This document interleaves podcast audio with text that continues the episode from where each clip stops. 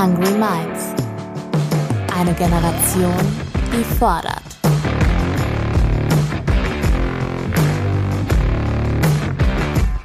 Mit und von Ronja Ebeling.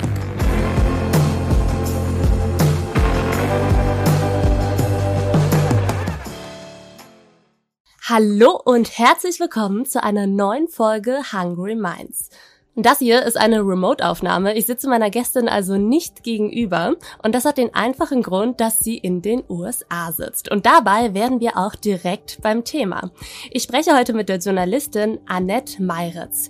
Sie ist seit 2017 USA-Korrespondentin für das Handelsblatt und hat mit ihrer Kollegin Juliane Schäuble ein Buch geschrieben, Guns and Rosé, wie konservative Frauen die USA erobern. Absolute Leseempfehlung, ich habe es vor einiger Zeit auch schon auf Instagram geteilt. Heute möchte ich mit Annette einen Deep Dive machen und verstehen, welche Rolle speziell junge konservative Frauen in der US-Politik spielen. Die sind nämlich ziemlich laut, speziell auf Social Media. Es geht um das Christentum. Es geht aber auch um Schwangerschaftsabbrüche und es geht um Transphobie und die allgemeine Angst vor Regenbogenfarben. An dieser Stelle habe ich mich gefragt, was bedeutet konservativ heutzutage eigentlich? Und was bedeutet es speziell in den USA, wo in meinen Augen durch das Zwei-Parteien-System häufig die ja, moderate Mitte fehlt? 2024 wird in den USA jedenfalls wieder gewählt. Deshalb werfen wir heute sowohl einen Blick an die Elite-Colleges als auch in die ländlichen Gebiete Nordamerikas, wo junge Frauen die Elterngeneration ablösen und landwirtschaftliche Betriebe übernehmen. Die Lebensrealitäten dieser Gruppen könnten unterschiedlicher nicht sein, aber ein Punkt eint diese konservativen Frauen. Sie sind zu einem Machtfaktor geworden, den weder die republikanische noch die Demokratische Partei länger ignorieren kann. Ich wünsche euch ganz viel Spaß im Hungry Minds Talk mit Annette Meiritz.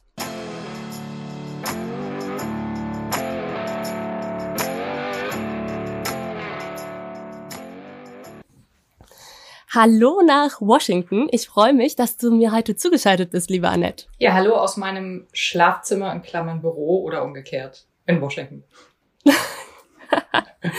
Du, ich möchte mal erstmal mit dir zurückspulen.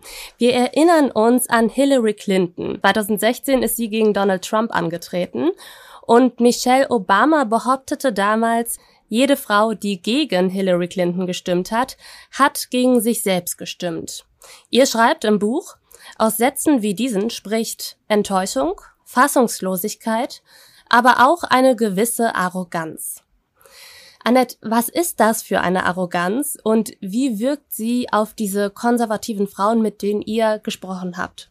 Das ist eine sehr, sehr gute Frage, denn als Michelle Obama damals diesen Satz gesagt hat, war ich noch auf der anderen Seite des Atlantiks in Deutschland. Und ich weiß noch, dass ich dabei genickt habe und dachte, ja, ja, sie hat ja recht. Also wie kann man als Frau gegen Hillary Clinton stimmen? Hier in den USA, ich lebe jetzt seit sechs Jahren hier, hat sich das Bild ein bisschen verändert. Gar nicht, weil ich mich da politisch mit einer eigenen Meinung einmische, die, die steht im Hintergrund dabei, sondern weil man hier ein sehr, sehr ausgewogenes, breites Bild davon bekommt, was und wie die USA sind. Und speziell bei dieser Frage, diese Arroganz, nach der du, nach der du fragst, ähm, bezieht sich darauf, dass Frauen oder auch speziell Feministinnen, ich, ich muss das so sagen, manchmal aus Sicht dieser konservativen Frauen vergessen, dass es noch andere Frauen gibt, die sehr andere politische Meinungen haben, die nicht unbedingt alle radikal und rassistisch sind. Also das, darüber sprechen wir bestimmt nochmal, dass es da Grauzonen gibt, die schlichtweg für sich sagen, wir sind, wir, wir sind konservativ, wir können mit linken Feministinnen nichts anfangen, wir sind die wahren Feministinnen. Das sagen sie auch über sich, ja. Also sie sind sehr, sehr selbstbewusst. Es ist nicht so, dass sie sagen, wir sind irgendwie in der Minderheit und zählen nicht. Und äh, die fühlen sich ausgeschlossen und machen, machen ihr eigenes Ding. Und sie machen das teilweise ziemlich erfolgreich. Ähm, nur ein Zusatz dazu. Wir hatten hier in den USA auch ein paar Veranstaltungen mit dem Buch, auch wenn es nur auf Deutsch erschienen ist. Und wir hatten zum Beispiel ein Roundtable mit den wichtigsten konservativen Führungsfiguren hier in Washington. Das war ein Hintergrund-Roundtable, der hochinteressant war. Und alle diese Frauen sagten, diese Welt, also ah, der Women's March und irgendwie der Frauentag, das, das kommt in unserer Realität nicht vor. Das sind, da sind wir nicht gemeint. Da, da spielen wir keine Rolle und wir brauchen es aber auch nicht, weil wir haben längst unsere eigene Welt. Und das fand ich hochspannend und so ist auch dieses Buch entstanden. Total. Und das Interessante ist, also wenn wir über diese Arroganz sprechen, konservativen Frauen bekommen damit ja so ein bisschen den Stempel der Ahnungslosen aufgedrückt. Das sind sie nicht, so wie du eben schon gesagt hast. Wenn wir nämlich mal zurück auf die Geschichte blicken, dann war es ja ausgerechnet Wyoming, ein sehr konservativer Bundesstaat, der Frauen als allererstes wählen und für politische Ämter kandidieren ließ. Damals lautete das Staatsmotto schon Equal Rights. Wie kam es dazu, dass der Westen vergleichsweise früh das Wahlrecht für Frauen eingeführt hat? Ich glaube, darüber müssen wir tatsächlich mal sprechen, um die Haltung dieser Frauen heute zu verstehen. Oh, das ist eine extrem interessante Frage. Also natürlich die Wurzeln liegen in den USA, in der Gründungsgeschichte natürlich, die sind alle auch ganz klar religiös begründet und Frauen haben später das Wahlrecht bekommen, aber äh, die ersten Frauen, die sozusagen dafür gekämpft haben, waren bei der Republikanischen Partei. Nun waren die Parteilinien damals andere als heute. Also die Polarisierung ist so ab den 70er Jahren in den USA komplett vorangeschritten. Und davor gab es zum Beispiel wenn man mal das Beispiel Abtreibung nimmt, auch viele demokratische Politiker, die äh, gegen Abtreibung waren und republikanische Politiker, die für Abtreibung waren. Also diese Linien waren sehr, sehr viel mehr verschwommen. Und damals ging es eher um Steuern und äh, also so fiskalkonservativ, wie man es hier nennt, und weniger um gesellschaftliche Visionen oder Fragen. Und deswegen, also im, im Westen war sozusagen die, die politische Treibkraft, ländlicher Raum, äh, religiöse starke Strömung, die war noch mal eine andere. Ähm, und deswegen entstand sie da. Und die, die ähm, erste Frau im Kongress war, war auch eine Republikanerin. Also wie gesagt, mit heute nicht zu vergleichen. Ähm, aber das schlägt sich eben bis heute wieder, dieses Selbstbewusstsein. Wir waren doch eigentlich die, die gekämpft haben das äh, höre ich in Gesprächen heute wieder, dieser Stolz, ne? der Stolz auf die Wurzeln. Hm, und vor allem war es ja so, dass diese Frauen damals das Wahlrecht bekommen haben, weil sie die Höfe übernommen haben oder beziehungsweise die landwirtschaftlichen Betriebe und sie eben gesagt haben, wir können hier kein ähm, kein Business machen, wenn wir aber eben auf gesellschaftlicher und politischer Ebene nicht dem Mann gleichgestellt sind und ein Wahlrecht haben. Ergibt ja total Sinn und, damit, äh, und damit haben sie ja total viel gefordert. Äh, was unterscheidet denn die Lebensrealität dieser Frauen heute von der Lebensrealität ähm, zum Beispiel einer Michelle Obama? Was beschäftigt sie? Ja, das ist ähm, ein wahnsinnig komplexes Bild, aber dann auch irgendwie ein, ein einfaches, weil das Credo, wir beschreiben das in unserem Buch Faith, Family, Freedom. Ja, also der Glaube kommt oft an erster Stelle, aber nicht nur. Family, die traditionelle Kernfamilie ist so das, das Erhaltenswerte, aber auch gar nicht mehr so, die Frau steht nur am Herd, sondern ähm, die Frau übernimmt eine, eine ganz, ganz klare Entscheiderrolle, teilweise mit äh, eigenen Karrieren, also das hat sich verändert. Und Freedom, und das ist der umstrittenste Begriff, was eben rechts und links in Amerika unter Freedom, Freiheit verstehen. Die Freedom was konservative Frauen äh, definieren, ist so, dass äh, das Recht auf Waffen tragen ist eine Freiheit, die geschützt werden muss. Der Staat darf sich nicht einmischen. Das ist meine eigene Freedom. Ähm, und die linke Seite definiert natürlich Freedom anders. Also ähm, Freedom ist die Freiheit über den eigenen Körper zu bestimmen. Freedom ist, dass verschiedene Familienformen äh, legal gleichgestellt sind. Freedom ist, dass der Staat dich dabei unterstützt, wenn du dich im Studium verschuldest, damit du die gleiche Chance hast. Was auf der konservativen Seite ganz klar als ähm, ja ganz klar als Anti-Freedom ge gestempelt wird, denn wenn du den in Anführungsstrichen Wohlfahrtsstaat nutzt, dann hast du es nicht aus eigener Kraft gesch äh, geschafft und der Staat mischt sich unnötig ein. Also hier verlaufen die Linien. Es läuft natürlich sehr zwischen ländlichem Raum und Großstädten. Wir haben aber auch viele Metropolen mit konservativen Frauen gesprochen, die, die eben sagen, ey, wisst ihr was? Die Kriminalität in Großstädten steigt hier an. Wir haben hier mehr, Schieße, mehr Schießereien, ähm, mehr Ladendiebstähle und so. Und wir wollen eigentlich, dass unsere Kinder sicher sind. Also das, ich rede jetzt hier viel in Klischees, ja, aber sie stimmen am Ende äh, aus Sicht dieser Frauen. Ähm, ein Zusatz dazu, eine sehr umkämpfte Gruppe ist die sogenannte Wählergruppe der Vorstadtfrau. die gibt es wirklich in der Forschung. Ähm, und äh, darum kämpfen die Parteien, die Speckgürtel, ja, die Speckgürtel um die Städte. Und da vermischt natürlich ländlicher Raum und städtischer Raum. Äh, und da finden wir beide, beide Gruppen, ganz, ganz klar. Du hast gerade Sicherheit in der Stadt angesprochen. An dieser Stelle möchte ich ganz gerne mal ein Audio von Ellie B. Stuckey einspielen. Du kennst sie auch. Eine junge konservative Frau, die sich und ihre Bedürfnisse derzeit nicht gesehen fühlt. So consider this. While you are struggling to make ends meet, you might be struggling to feed your family because the cost of food, the cost of gas is higher than it's been in decades, much thanks to the economic policies of this administration. While you might be scared to go out at night in certain parts of Democrat run cities because of the policies that incentivize violent crime in your area, Joe Biden is prioritizing a discussion about the right of doctors to mutilate the genitalia of children who might say that they are confused about their gender. In diesem Ausschnitt steckt natürlich jede Menge Transphobie, keine Frage, aber eben auch der Vorwurf, dass sich die aktuelle Regierung unter Joe Biden mit in ihrer Sicht irrelevanten Themen beschäftigt, während die Inflation zum Teil das Land wirklich überrollt, während Frauen wie sie wie sie es schildert, eben Angst haben, auf die Straße zu gehen.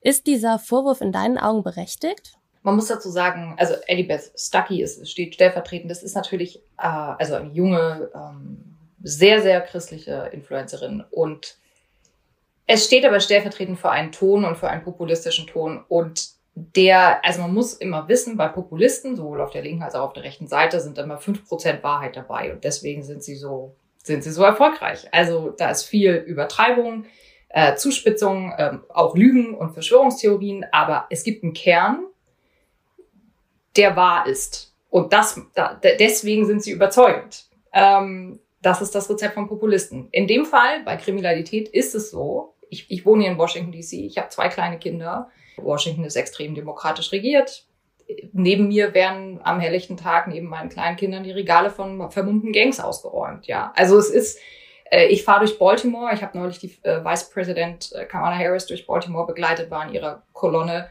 und fahre durch. Also es sieht aus wie ein Slum. also es gibt diese Wahrheit und die Inflation ist crazy. In Europa wisst ihr das auch. Also ich meine, jeder merkt die gestiegenen Kosten. So, das heißt, wir haben diese Fakten Kriminalität, Inflation, das ist da. Nun kann man das Blame Game anfangen und sagen, die Demokraten sind alle schuld, weil die die Großstädte regieren. Studien haben ganz klar gezeigt, das ist nicht der Fall. Ähm, Kriminalität ist sowohl in republikanischen als auch in demokratischen Regionen ähnlich verteilt. Es gibt keinen klaren Zusammenhang zwischen der politischen Ausrichtung des jeweiligen Mayors oder Mayor. Ich hoffe, ihr hört nicht meine Katze gerade im Hintergrund. Doch, ich ähm, glaube schon, aber ist egal. Okay, ich, ich da kümmere, kümmere ich mich dann gleich drum. ähm, so, was ich damit sagen will, ist die Situation, und ich glaube, das wird Joe Biden auch bei den Wahlen 2024 auf die Füße fallen. Viele Leute haben hier ein Unsicherheitsgefühl. Ähm, es, gibt ein, es gibt große Fragezeichen, wohin die USA steuern.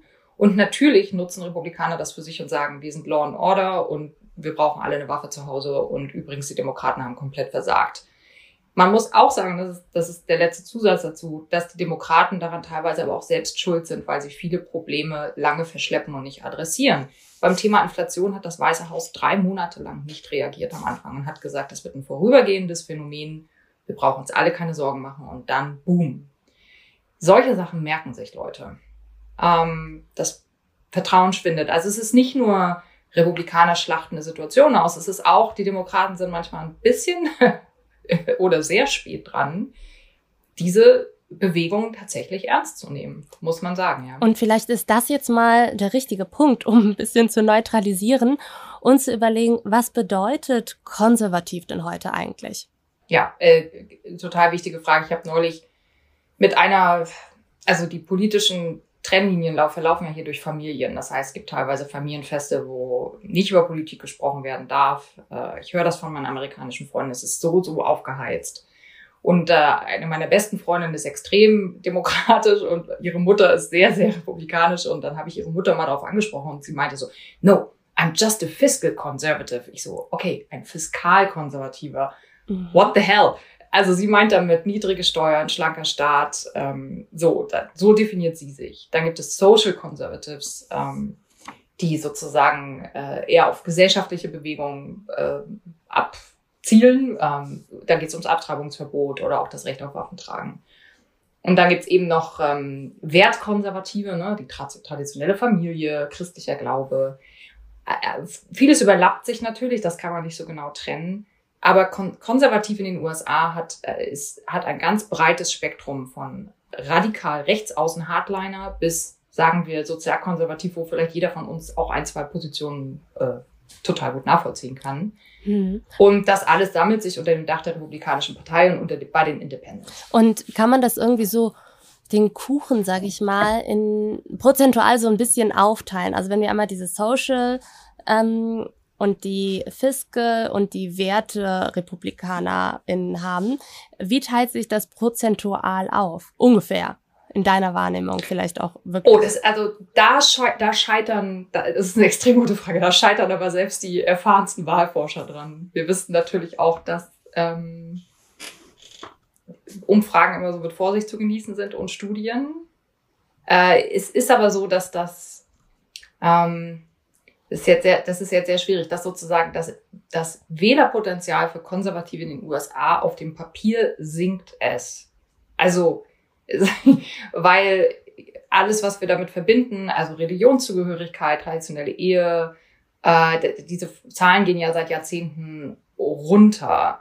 Ähm, dennoch durch das Wahlsystem in den USA, wo halt drei, vier Bundesstaaten reichen, um eine Präsidentschaftswahl zu gewinnen, können sie extrem einflussreich sein, weil sie besser mobilisieren, unter Umständen.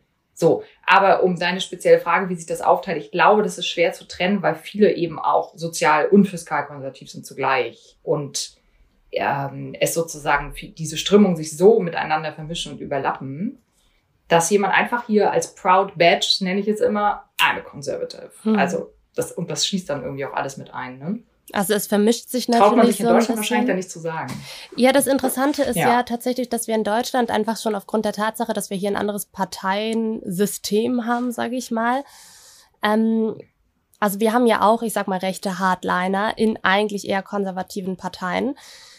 Und da ist es so, dass sich gewisse Politiker und Politikerinnen ein zum Teil eher ja das Wording einer rechten Partei aneignen und das ist zum Beispiel der Fall, wenn in Deutschland Friedrich Merz, der dann ganz bewusst von kleinen Paschas spricht, wenn er halt eigentlich ähm, Grundschüler meint mit Migrationshintergrund.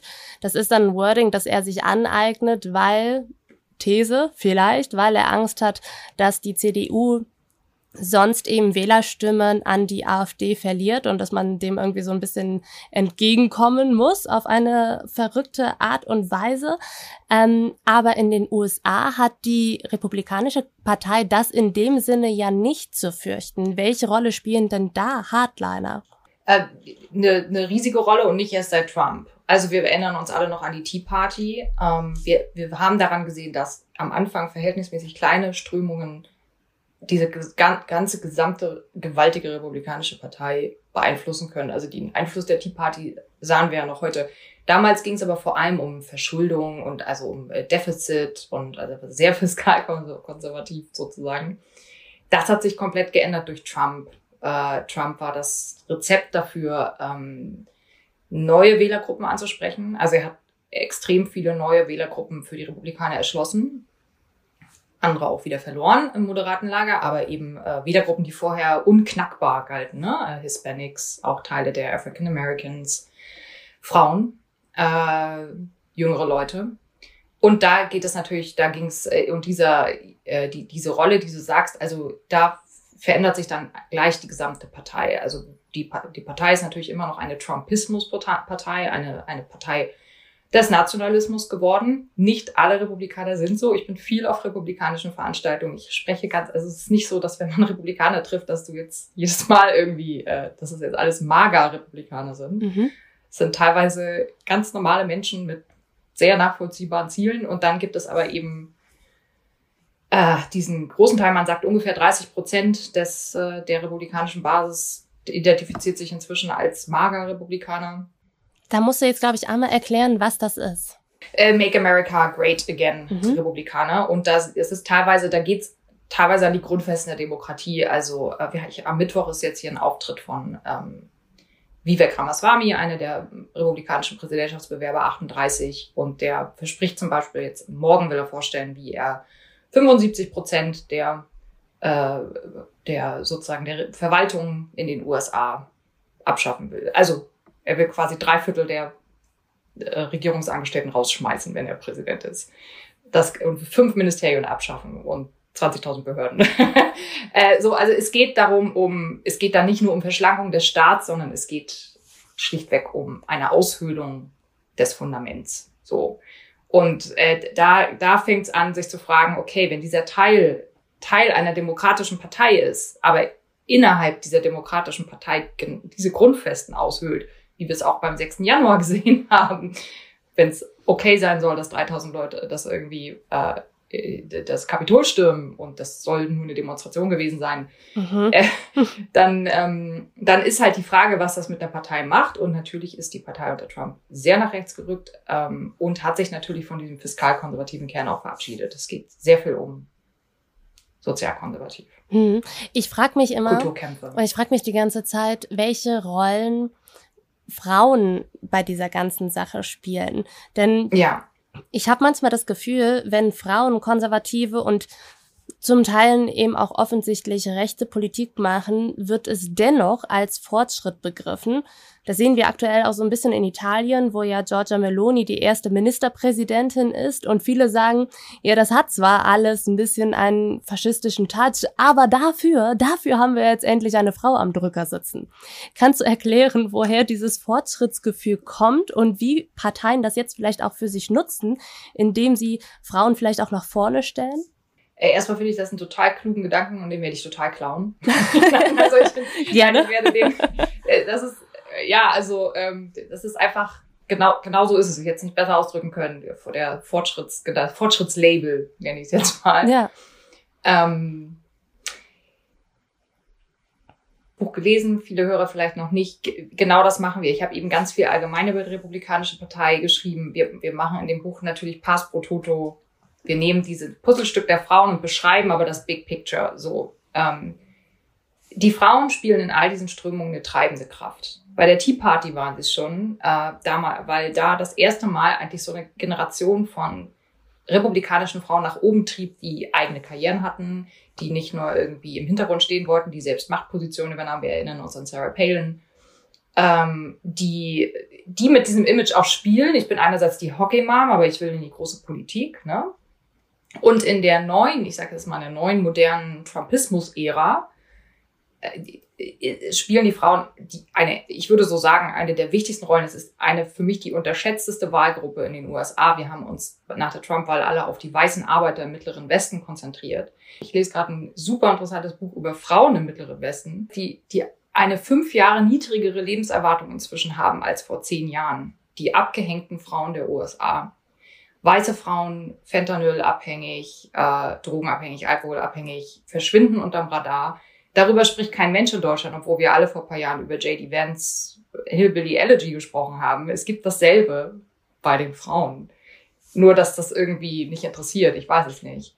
Aber ich äh, mache jetzt gerade so große Schleifen. In der Partei spielen sie deswegen eine Rolle, weil sie diese, diese definierenden Kämpfe für die Republikanische Partei Transgender, äh, Familienwerte, äh, Außenpolitik, ja, Ukraine-Krieg, wie viel Geld geben wir, wie viel nicht.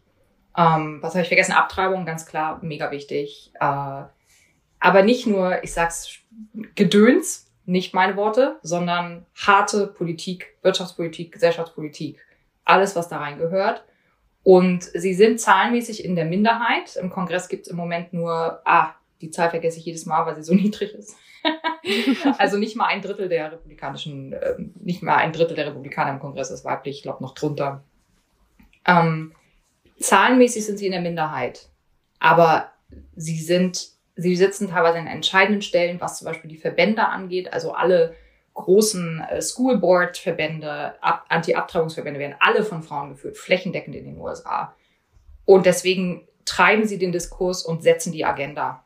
Und das finde ich so spannend daran. Über Verbände und Organisationen sprechen wir gleich nochmal. Gerade wenn ich ähm, konservative Frauen in Fernsehsendung oder zum Teil auch Frauen mit einer offensichtlich rechten Haltung in Fernsehsendungen sehe, dann habe ich immer das Gefühl, ihre Argumentationsschleifen sind für viele Zuschauende wahrscheinlich nicht so einfach zu durchleuchten und zu durchbrechen.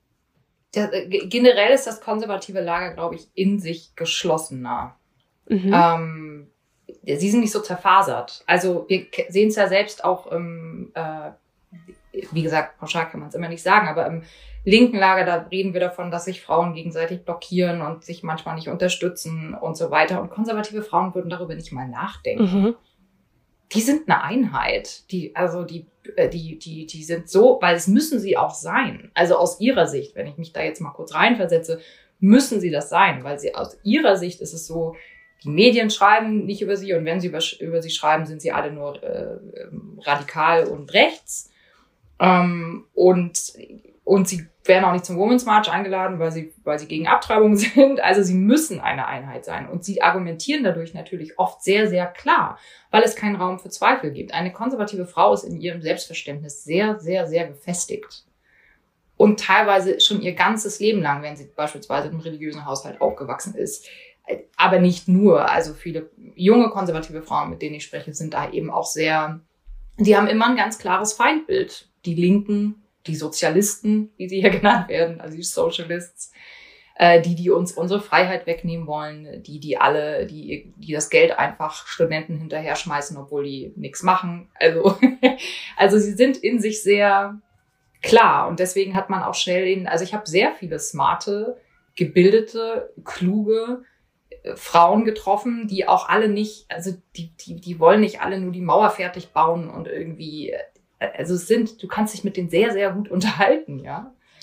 Ähm, sie haben halt einfach eine, eine äh, andere Meinung als die, die Mehrheit der Frauen. Hm, und auch deswegen muss man ihnen natürlich trotzdem zuhören. Lass uns mal über die Campusse in den USA sprechen. Äh, da sitzen sehr viele, logischerweise akademische Frauen und sehr gebildete Frauen. Was für Bewegungen treiben sie dort in einer, wie du sagst, sehr geschlossenen Form an und was bewegt sie? Ja, das ist, äh, das haben wir für unser, das ist, hm, da muss ich anders an, also leichter war es, an die, an die Schulen zu kommen. Campus ist eine sehr, sehr geschlossene Welt. Also da habe ich vor allem dann viel mit äh, sozusagen Aktivistinnen gesprochen, die versuchen am Campus etwas zu, zu verändern. Man muss auch sagen, dass die, der allergrößte Teil ähm, der Universitäten in den USA, da definieren sich äh, Studierende als, ähm, äh, als linksliberal, als links äh, progressive ähm, so, und nur ein kleiner Teil sagt von sich, einmal, einmal, einmal Conservative. Ähm, nur auch da sehen wir, dass eben die Vernetzung von Konservativen wieder viel, viel besser funktioniert. Also dieser große Verband TP USA beispielsweise, großer Studierendenverband für Konservative. Man hat nie rausgefunden, wie mächtig sie zahlenmäßig eigentlich sind. Die legen nämlich keine Mitgliederzahlen offen. Ähm, das heißt, es kann sein, dass die zahlenmäßig gar nicht so sehr eine Rolle spielen, aber in der Aufmerksamkeit spielen sie eine Riesenrolle, denn sie halten halt riesen Happenings hier in den USA ab, so richtige, ich, ich äh, vergleiche das immer mit so einem Massengottesdienst, so sieht das eigentlich aus. Und die haben halt mega prominente Stars, also ich meine Trump und, äh, also Politstars, ja, also die kommen da alle hin und gehen da auf die Bühne und lassen sich eben feiern von den ähm, ab 18-Jährigen. Ja, und vor allem sorgt ja auch die Trump-Familie, dass diese Bewegung sehr, sehr viel Geld zur Verfügung hat. Vielleicht kannst du das nochmal einordnen, welche Rolle da speziell auch die Frau von Trump Junior spielt. Genau, also das ist ein gutes Beispiel. Äh, die Frau von Trump Junior, ich weiß gar nicht, ob sie inzwischen geheiratet haben. Verlobte zumindest. Ähm, die ist äh, eine mega Spendensammlerin die war interessanterweise früher mit Gavin Newsom verheiratet, also dem demokratischen kalifornischen Gouverneur. Echt? Und ist jetzt Ernsthaft? voll auf der. Ja, ja. Äh, und ist jetzt, äh, ist jetzt zur Magerseite gewandert. Also auch das passiert in Wasser. Ähm, Ein Sinneswandel ist also möglich, so oder so, egal von welcher Seite. okay, und die sammelt Geld ein. Die sammelt Geld ein und es gibt sozusagen TPUSA hat Mitgliedsbeiträge. Das heißt, wenn du so ein Campus-Chapter hast, das ist wie so ein wie nennt sich das denn in Deutschland? Also es ist einfach ein Verein mit einer Vertretung auf dem Campus und dann kannst du dich dem anschließen und diese, diese Veranstaltung mitmachen und Gäste einladen und so weiter. Das heißt, du hast Mitgliedsbeiträge, du, du bekommst aber auch staatliche Förderungen. Also wenn du eine bestimmte Größe auf einem, äh, an einer Universität überschreitest, dann hast du Anspruch auf ähm, staatliche Förderung eines einer Organisation oder eines Vereins, die sich für Studierende ähm, stark macht. Was natürlich auch wieder, ne, einerseits wollen sie schlanken Staat und so weiter, aber das Geld nehmen sie dann ganz gerne. Und dann läuft es natürlich auch über diese, diese PACs, also die ähm, quasi die Organisation, die stellvertretend für Parteien im Wahlkampf Geld einsammeln. Wenn TPUSA ganz klar mit Wahlkampfwerbung macht, dann, dann, dann haben die auch in Anführungsstrichen Anspruch drauf oder bekommen Geld. Ähm, also der Transfer ist natürlich, da wurden hier auch super spannende Bücher drüber geschrieben. Dark Money beispielsweise von Jane Mayer kann ich empfehlen. Es ist sehr, sehr intransparent, diese Geldflüsse in den USA, weil wir hier ja auch über, über Summen reden, die man sich in Europa nicht vorstellen kann. Also die sind ja, die sind ja gigantisch. Aber TPUSA legt auch nicht offen, wie viel Geld sie eigentlich von wem genau bekommen. Man muss sich das alles so ein bisschen zusammenklauben. Äh, aber du hast recht, die großen Namen spielen eine Riesenrolle. Wenn da eine Kimberly Guilfoyle oder ein Trump Jr. auf der Bühne steht, ähm, hat das natürlich eine riesen Spendenstrahlkraft. Und das Interessante ist, dass an dieser Stelle tatsächlich auch die Elite-Universitäten unter Druck geraten. Ähm, was passiert da genau? Das ist ein extrem spannendes Thema, was auch wieder von Frauen angetrieben wurde. Ähm, hier in den USA ist es ja so, dass es quasi eine, also seit Jahrzehnten, das Wort Quote darf man nicht verwenden, aber im Prinzip ist es eine, dass es quasi Zulassungsvoraussetzungen gibt, beispielsweise bei Harvard, da werden irgendwie nur 1,8 Prozent der Leute angenommen, aber ein Teil dieser 1,8 Prozent wurden bislang eben auch mh, mm, begünstigt äh, zugelassen, wenn sie eben bestimmte Minority, äh, also wenn sie African Americans oder Hispanic sind. Man wollte damit die Vielfalt auf dem Campus steigern in den 70ern, 80ern, 90ern, was zum Teil auch funktioniert hat. Das nennt sich Affirmative Action, also positive Diskriminierung. Der Supreme mhm. Court hat dieses Prinzip gerade abgeschafft, äh, was hochspannend ist, weil hier eine Debatte aufgemacht wird. Und das, der Supreme Court hat das abgeschafft auf Initiative von äh, Verbänden, die auch wieder von Frauen geleitet wurden und die das seit Jahrzehnten dagegen kämpfen. Und jetzt, und jetzt, sie haben ihren Durchbruch, wie beim Abtreibungsrecht haben sie ihren Durchbruch auch bei den bei den Universitäten bekommen. Und die Universitäten stehen jetzt halt unter Druck, dieses Diversitätsversprechen ähm, aufrechtzuerhalten, ohne diese informellen Quoten. Nochmal, das Wort Quote darf man, gilt eigentlich nicht, aber ich sage es aus Verständlichkeit halber. Ähm, und die Unis hier stehen sowieso generell unter einem, auch einem Glaubwürdigkeitsdruck, weil während dieses Verfahrens kam eben auch raus, dass reiche Sportler und Promis ihre Kinder einfach so nach Harvard und auch die anderen Schulen schicken durften und äh, die Unis stehen hier stellvertretend für den Kampf. Konservative, die sagen, na ja, diese ganzen linken Unis, äh, die drücken uns doch eh alle nur ihre Weltsicht auf und äh, das ist, dass die sind Teil der Elite, die wir bekämpfen. Ja, da heißt es dann zum Beispiel, dass es Männerhasskurse gibt, ähm, in, in Anführungszeichen, in denen dann zum Beispiel über ähm, Inklusion gesprochen wird. Ja, man muss aber dazu sagen, dass Teile der Kritik auch äh, berechtigt sind. Also das sage ich jetzt als Journalistin, die beide Seiten kennt. Ähm, es gibt tatsächlich, für den einen ist ein Trigger Warning vor einem Kurs, der beginnt, wertvoll. Der andere empfindet das als Einschränkung der Freiheit oder als Einschränkung der Selbstverantwortung. Bitte, liebe Leute, ihr braucht keine Triggerwarnung, wenn ihr in den Uni Unikurs geht. Und ich finde, für den einen ist ein geschützter Raumkurs für Asian Americans genau das, was er oder sie sucht. Für den anderen ist das Diskriminierung, weil er oder sie nicht dabei sein kann. Und ich finde, diese Seiten muss man im Diskurs auch, wenn man diese ganze Populismus-Layer mal wegnimmt, muss man manchmal gucken, dass es einen Kern gibt, der durchaus auch, über den man debattieren muss. Ja, ja, Männerhasskurse, klar, Gender Studies werden auch in Deutschland irgendwie äh, verlacht, was ich total bescheuert finde, weil sie wichtig sind. Ähm, aber, aber diese D Debatte über Pronomen und ob man jetzt äh, letting X sagen muss oder nicht, oder dass man bestimmte Wörter gar nicht, also einige Unis geben eben auch Wortlisten raus, was, was man nicht mehr sagen darf, oder und die Debatten gibt's hier auch und ich finde, teilweise gehen Universitäten auch zu weit. Da bin da Larry Summers, der Ex-Harvard-Präsident, hat gesagt, wir haben eine gefährliche Verengung des Diskurses und die Unis treiben das voran.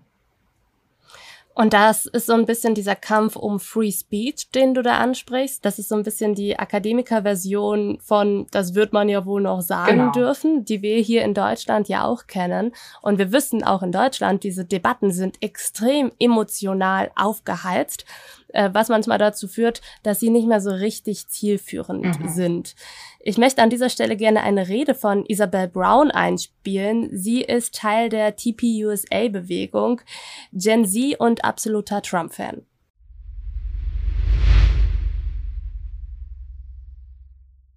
We are living in the upside down. Lies have become truth, and truth have become lies. Men are women, and women are men. You are a better person if you want to encourage a 12 year old girl to experience menopause before she goes through puberty because someone convinced her that she should no longer embrace her gender. In America today, we're starting to follow the lead of your country and propose legislation that would allow children to be taken away from their parents if they don't agree their child should go through gender transition surgery. You are a crazy, radical, white supremacist nationalist if you want to get married and have kids someday. Which, by the way, you shouldn't want anyway, because kids, those are horrible for the environment. If we really look at the upside down, I think our generation wants a return to something recognizable. We have this sense of nostalgia for a time that we can't even remember. I'm the oldest of us in Gen Z. Who thinks they're the youngest here? 2008, 2010? As a generation, we have this longing for a time like the 1990s, where it didn't seem like everything was so polarizing. I think that's why we love to binge Friends, have this longing for something that just feels solid and reliable. And that is that foundation of objective truth. We're tired as a generation across the world of living a lie.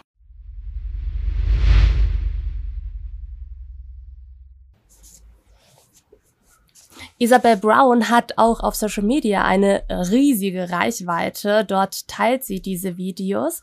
Ähm, woher kommt die Kohle, die hinter solchen Kooperationen steckt, beziehungsweise wie siehst du die Macht von Social Media in diesem Bereich? Die Macht ist, macht es natürlich riesig. Ähm, das Geld, das gilt auch hier, was ich schon beschrieben habe bei TPUSA extrem intransparent. Da gibt es auch kaum Gesetze in den USA. Es gibt hier eine Plattform, ähm, äh, Open Secret, die auf Grundlage der Daten von, äh, von der Wahlkommission sozusagen offenlegt, wer an Parteien spendet. Also das sehen wir. Aber es gibt eben diesen riesen, riesen Berg Dark Money. Es gibt eine Studie, die ist leider schon drei Jahre alt.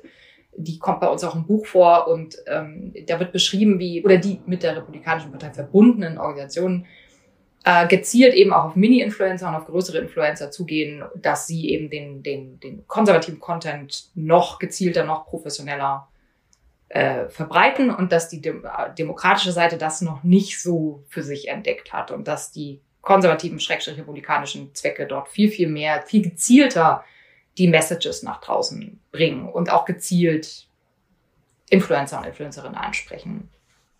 Und das Interessante ist dann ja teilweise schon wieder, dass ähm, diese, diese Influencer und Influencerinnen ihre Messages auch bis nach Europa, bis nach Deutschland tragen, weil natürlich diese Plattformen einfach global wirken.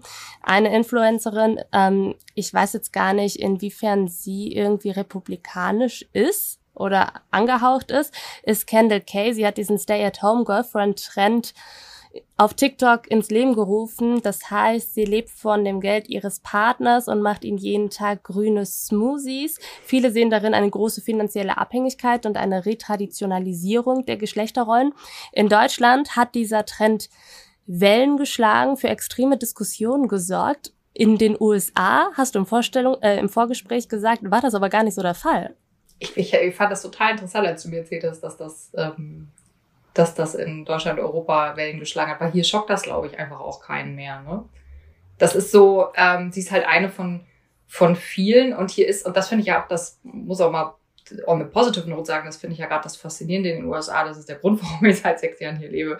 Du hast halt alle diese Spektren, die ähm, die irgendwie okay sind. Also wenn da jetzt eine Influencerin, der dann würde, es würde keinen Aufschrei darüber geben und den gab es auch nicht, weil, weil Leute hier dann sagen, naja, so, so soll sie machen, ist doch schön, wenn sie, also ist doch schön, wenn sie, wenn sie das will, wenn sie das für sich entscheidet, dann, dann bitte. Äh. Und ich finde, das ist auch eine Haltung, die, die ich persönlich, äh, die ich in Teilen auch, auch, auch gesund finde. Nun ist es ja tatsächlich so, also es gibt ja auch viele Gründe dafür zu sagen, dass finanzielle Abhängigkeit von einem Mann äh, nicht die beste Idee des Lebens ist.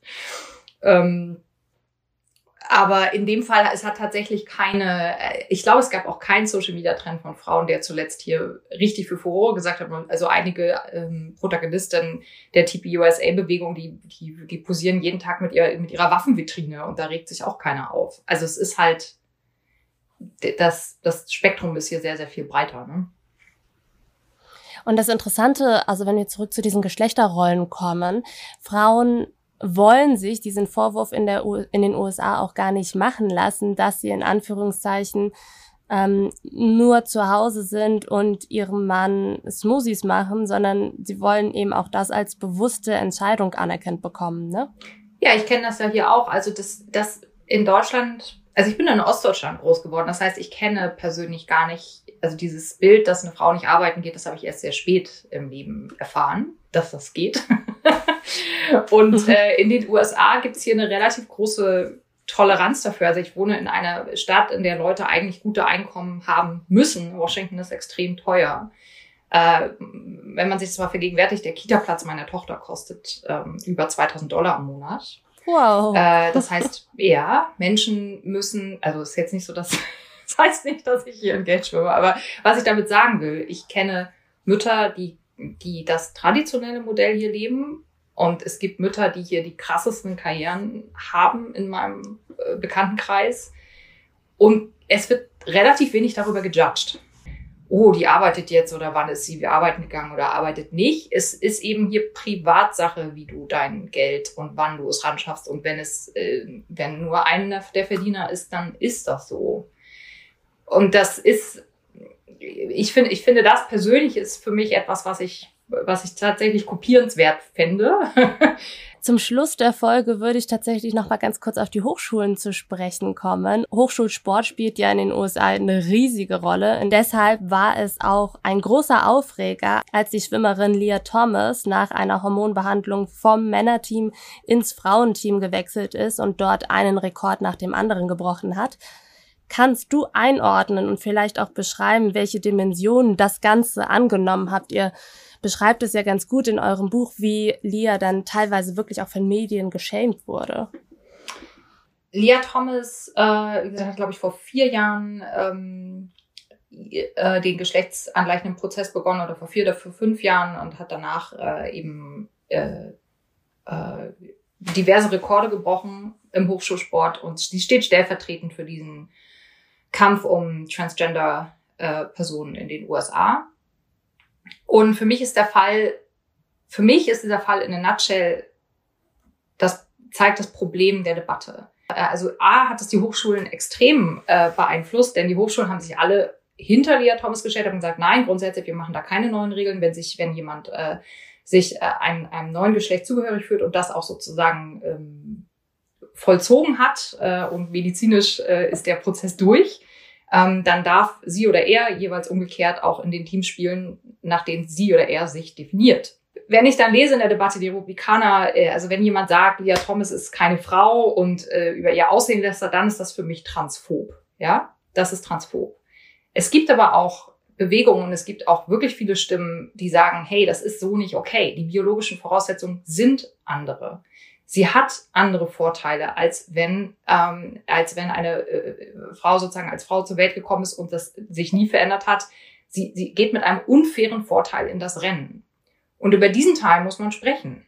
Äh, sind diese Vorschriften im Hochschulsport, der hier in den USA über Karrieren entscheidet. Also Hochschulsport, diese ganzen Fördergelder, die man bekommt, Stipendien. Also es gibt äh, viele Studierende, die ohne den Hochschulsport gar nicht studieren können, die das als Vehikel brauchen, um überhaupt Spitzenbildung zu kriegen. Also es entscheidet hier über Karrieren und ganze Leben.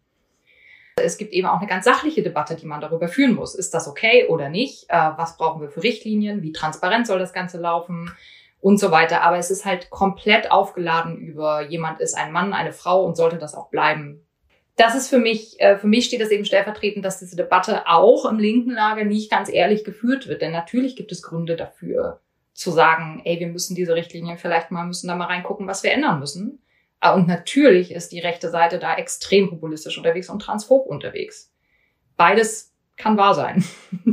Und das zeigt am Ende des Tages eigentlich nur, dass eine gewisse Entemotionalisierung vieler Themen notwendig ist, um ein bisschen gediegener und ruhiger und neutraler über wichtige Inhalte zu sprechen, äh, über die man, wie du sagst, eben auch sprechen muss.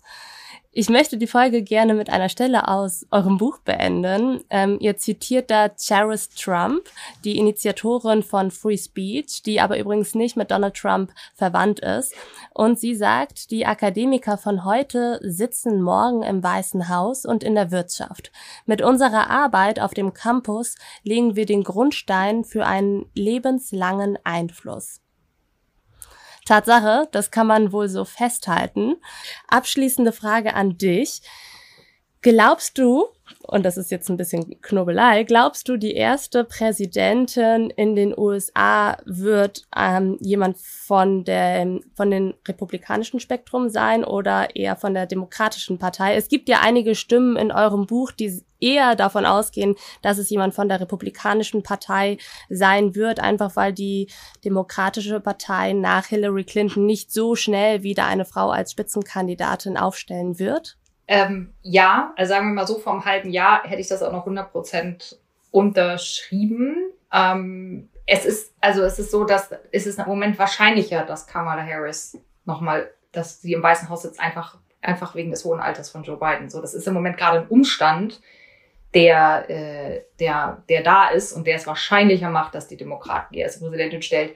Ich glaube, politisch ähm, werden die Republikaner, also Trump will ja wahrscheinlich demnächst auch seine Running Mate vorstellen. Das wird 90 Prozent auf jeden Fall eine Frau. Ähm, äh, politisch würde es mich nicht wundern, wenn die Republikaner die erste Präsidentin stellen. Nikki Haley ist äh, die einzige Frau im republikanischen Präsidentschaftsrennen im Moment, der Kampf um die Nominierung. Ähm, und sie ist aber auch die einzige, die, wenn sie aufgestellt werden würde, was wahrscheinlich nicht passiert, aber wenn, die Joe Biden im Moment nach Umfragen überholen würde. Alle anderen haben gegen Joe Biden eher schlechte Chancen. Die Republikaner wissen das und deswegen werden sie Frauen aufstellen. Und wenn du sagst, dass äh, diese Chance, dass neben Trump eine Frau steht, zu 90 Prozent besteht, ähm, glaubst ja. du, wird es dann eine, eine weiße Frau sein oder wird es gezielt eine Frau, eine schwarze Frau sein oder vielleicht auch eine Hispanic Woman, weil Trump ja auch in diesem Bereich tatsächlich Wählerstimmen oder Wählerinnenstimmen gewonnen hat. Ja, äh, super Frage. Ähm, Im Moment gehe ich davon aus, dass es eine weiße Frau wäre, beispielsweise Christy Noem ist gerade, das ist die Gouverneurin äh, von South Dakota, äh, ist gerade heiß im Gespräch kursieren andere Namen. Ich glaube, es wird im Moment, ich glaube, es wird eine weiße Frau, äh, ab, weil einfach weil das Nachwachspotenzial der die die Republikaner werden gerade ein bisschen diverser am jüngeren Spektrum. Die müssen sozusagen erstmal nachwachsen. Wir sind gespannt und warten ab. Annette, Dankeschön für deine Einordnung. Ähm, am Ende nochmal große Leseempfehlung. Das Buch ist wirklich wirklich gut und ordnet ganz ganz viel ein. Wenn euch die Folge gefallen hat, dann hinterlasst uns gerne eine schöne Bewertung bei iTunes oder auch ein paar Sternchen bei Spotify Spotify und ich freue mich, wenn ihr das nächste Mal wieder einschaltet. Vielen Dank!